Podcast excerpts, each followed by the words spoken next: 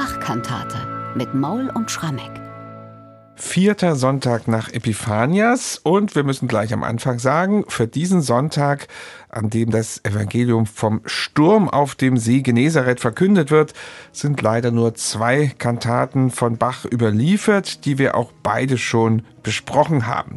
Deswegen haben wir uns entschlossen, heute noch mal eine Woche zurückzugehen und wir ergänzen eine Kantate, die eigentlich zum dritten Sonntag nach Epiphanias vorgesehen ist von Bach, nämlich Ich stehe mit einem Fuß im Grabe.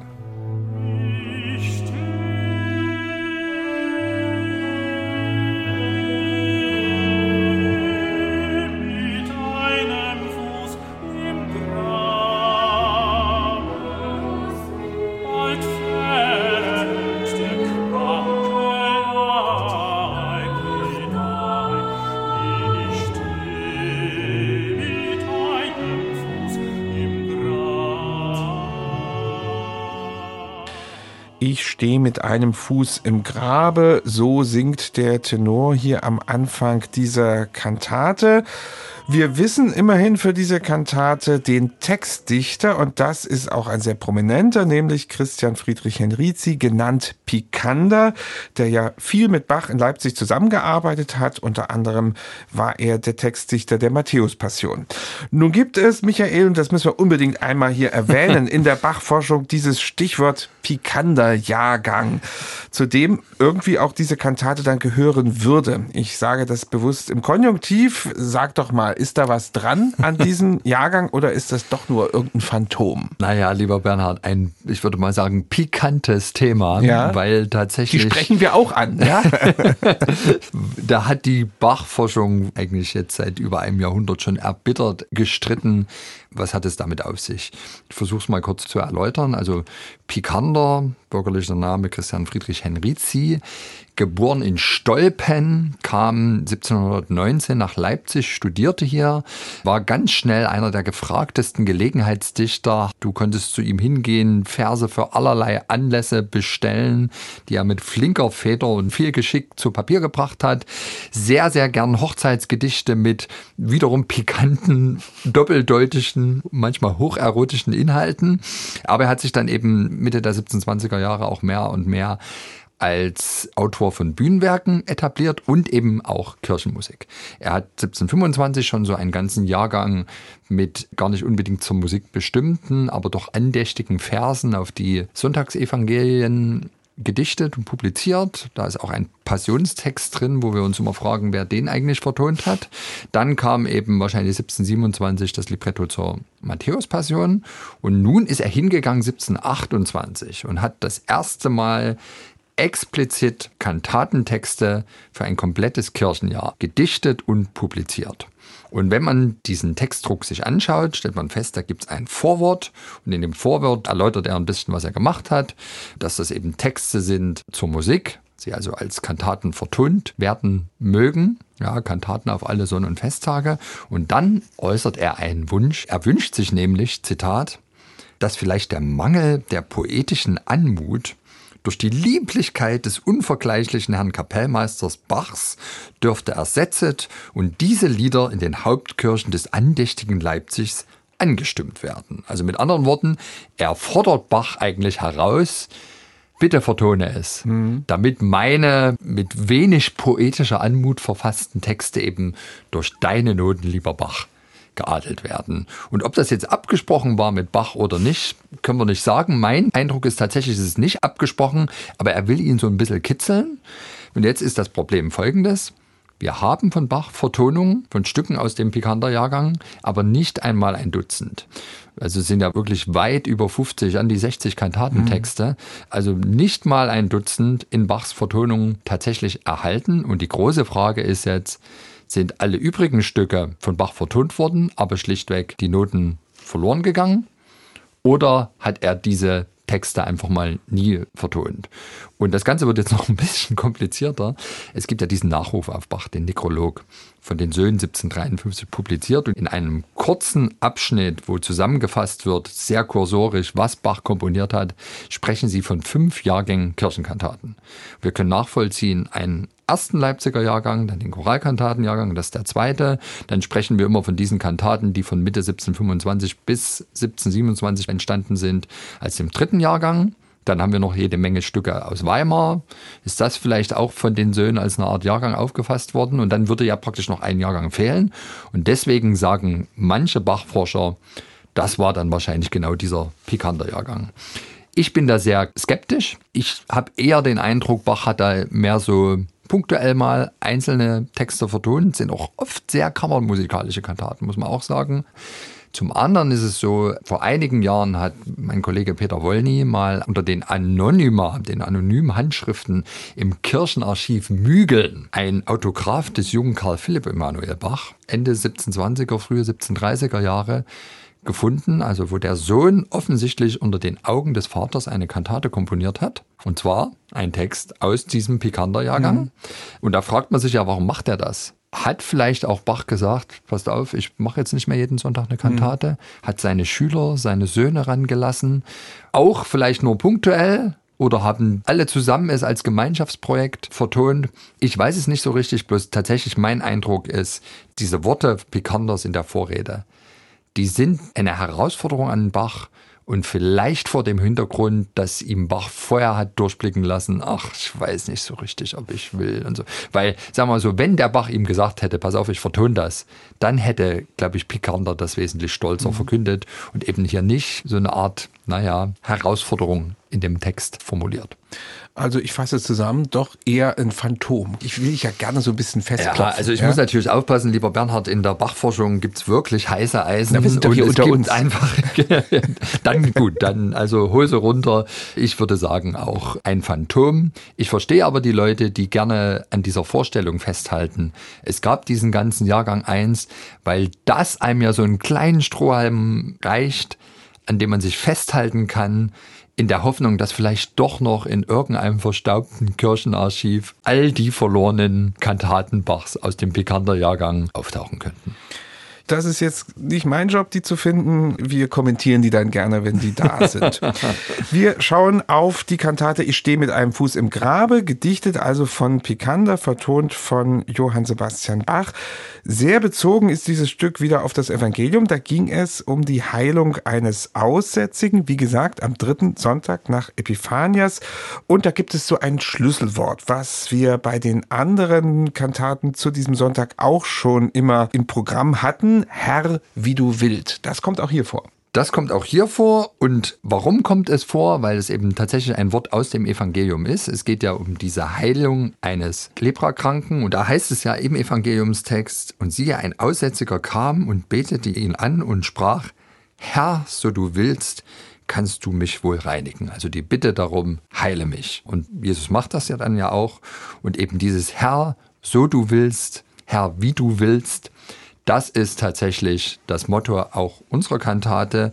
In der Altarie stellt es die Devise dar, Herr, was du willst, soll mir gefallen, weil doch dein Rat am besten gilt. Und im Schlusschoral, da nutzt eben Bach auch Verse eines Kirchenlieds, die im Grunde das eins zu eins zitieren. Herr, wie du willst, so schick's mit mir im Leben und im Sterben. Und tatsächlich ist wieder eine Kantate, die versucht, dieses Vertrauen in den Schutz und die Hilfe von Jesus bzw. Gott mit schönen Klängen zu vermischen. Ein Stück, wo es natürlich auch um endgültige Fragen geht. Also ich stehe mit einem Fuß im Grabe. Das ist im Grunde genommen der übertragene Aussätzige, der Todkranke. Aber hier in unserer Kantate wird eben thematisiert, wir alle wissen nicht, wie lang unser Leben ist. Wir alle sind auch mal krank und wir sind vor allem auch mal in der Seele krank. Und gerade um die Seele zu reinigen, ist Jesus die beste Medizin. Am Beginn dieser Kantate wartet Bach mal wieder mit einer gehörigen Überraschung auf. Es ist weder ein Chor noch eine Arie, sondern es ist eine, ich möchte sagen, himmlisch schöne Symphonia, oh. die, ja, die auf dieses Thema ja hinführt. Ich bin sicher, dass die Kantate vor allem dafür bekannt ist, dass sie mit dieser Symphonie beginnt. Genau, und dann werden die Leute aber manchmal gar nicht unbedingt bei dieser Kantate landen, wenn sie nach der Herkunft dieser Musik mhm. suchen, weil tatsächlich wir haben das Stück ja in mehreren Kompositionen Bachs, also eine Symphonia für Solo-Oboe, begleitet von Streichern mit einer schier endlosen Melodie. Wir kennen sie noch aus einem zweiten Kontext, nämlich es gibt das Cembalo-Konzert in F-Moll, ein paar Jahre später von Bach offenbar fürs Collegium Musicum in Leipzig komponiert oder eben arrangiert. Ob dieser wunderschöne Satz, der wirklich eine echt berührende Melodie bietet, eigens für die Kantate entstanden ist, wissen wir nicht. Bach nutzt ja häufiger mal dann in den späten 1720er Jahren als Eingangsstück für eine Kantate einen Instrumentalsatz und oft heißt es dann, na wahrscheinlich die Wiederverwendung eines Einzelsatzes aus einem Solokonzert, vielleicht noch aus der Köthnerzeit. Und hier gibt es also endlos Hypothesen. Ist es vielleicht der Mittelsatz aus einem verlorenen Oboenkonzert? Manche behaupten, das ist vielleicht ein Konzert gewesen für Bratsche oder für Geige. Es gibt eigentlich Hypothesen für jedes mhm. denkbare Instrument. Interessant ist dann immer, dass die Hypothesen für ein bestimmtes Instrument von Menschen kommen, die genau dieses Instrument spielen. Ja. Weil natürlich Klingt jeder logisch. sich wünscht, dass Bach auch für sein eigenes Instrument da ein Solokonzert hinterlassen Klingt überall hat. gut, ne? Auch das, ne? Was ich vielleicht nur noch hier dazu sagen will, also für mich ist es auch einer der schönsten langsamen Sätze, die Bach komponiert hat und für mich das Paradebeispiel für eine schöne Bemerkung, die im Nekrolog auf Johann Sebastian Bach von den Söhnen geschrieben wurde.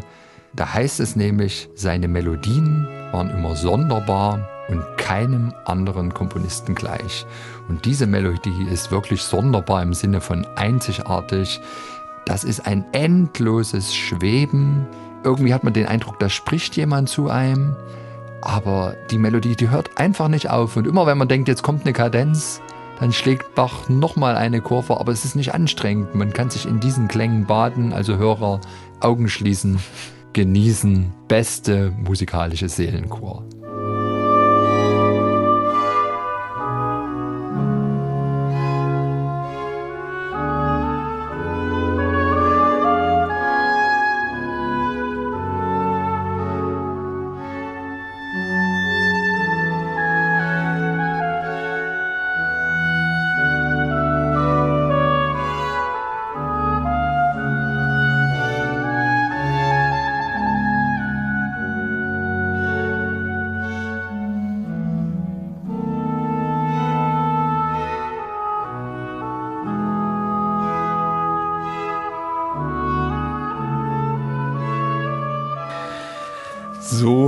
Beginnt also diese Kantate mit dieser Sinfonia für Oboe und Orchester und unmittelbar darauf folgt dann die eigentliche Eingangsarie zur Kantate und das ist ein Wechselgesang, wo immer freie Dichtung und Choral also alternieren. Was hat sich Bach dabei gedacht? Er hat sich auf jeden Fall da etwas gedacht. Vor allem will ich aber erstmal sagen, er hat tatsächlich hier, glaube ich, das eingelöst, was sich Picander erhofft hat. Der hat ja geschrieben in seinem Vorwort, dass er hofft, dass der Mangel an poetischer Anmut durch Bachs Lieblichkeit in der Vertonung praktisch ausgeglichen wird. Und das passiert hier tatsächlich, wenn der Tenor singt. Ich stehe mit einem Fuß im Grabe, bald fällt der kranke Leib hinein.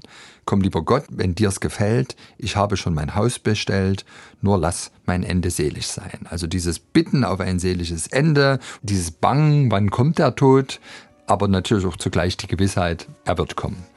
Und Bach vertont das sehr schön, aber er webt eine Choralmelodie als Kontrapunkt mit hinein, die hier nicht nur instrumental vorgetragen wird, sondern gesungen wird, eben vom Sopran. Mach's mit mir, Gott, nach deiner Güte, hilf mir in meinem Leiden. Was ich dich bitt, versag mir nicht. Wenn sich mein Seel soll scheiden, so nimm sie, Herr, in deine Hände, ist alles gut, wenn gut das End. Also es ist ja wirklich eine zusätzliche Ebene und eine Adelung natürlich, die Bach hier bietet, durch diesen genialen Streich, den Choral damit hineinzuweben.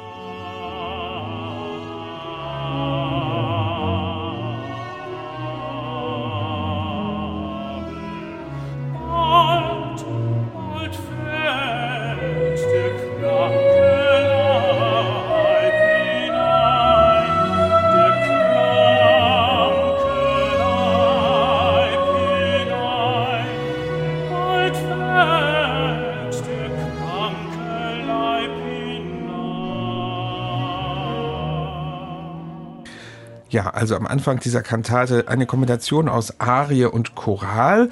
Ja, und dann gibt's in dieser doch recht kurzen Kantate noch eine zweite Arie und das ist ein wunderschöner Quartettsatz. Ein Quartettsatz für Alt, Oboe, Violine und Generalbass. Herr, was du willst, soll mir gefallen, weil doch dein Rat am besten gilt. In der Freude, in dem Leide, im Sterben, in Bitten und Flehen, lass mir allemal geschehen, Herr, wie du willst. Und dieses Motiv, mit dem er dieses Herr, was oder wie du willst, vertont, das ist allgegenwärtig in der Arie. Der Sänger spielt damit, die Instrumente spielen damit und es ist eine klanggewordene Übergabe des eigenen Schicksals in die Hände Jesu oder Gottes.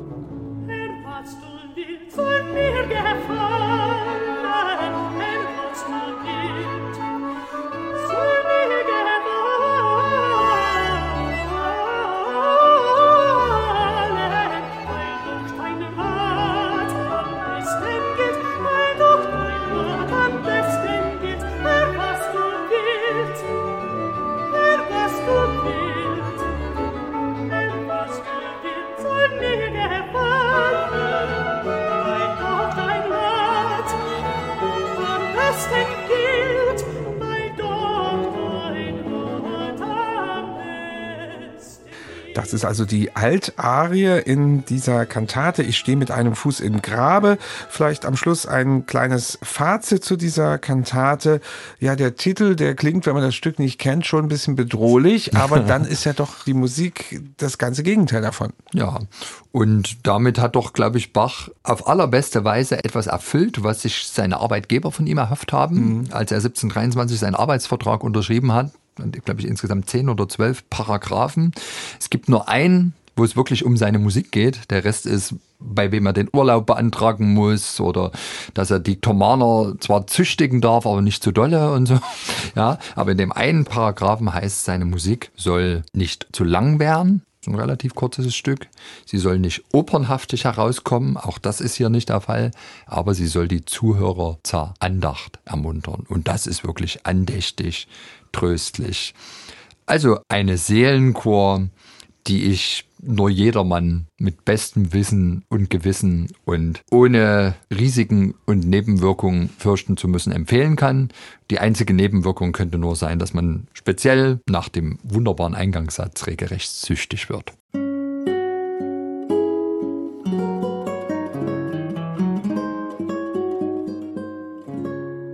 MDR Classic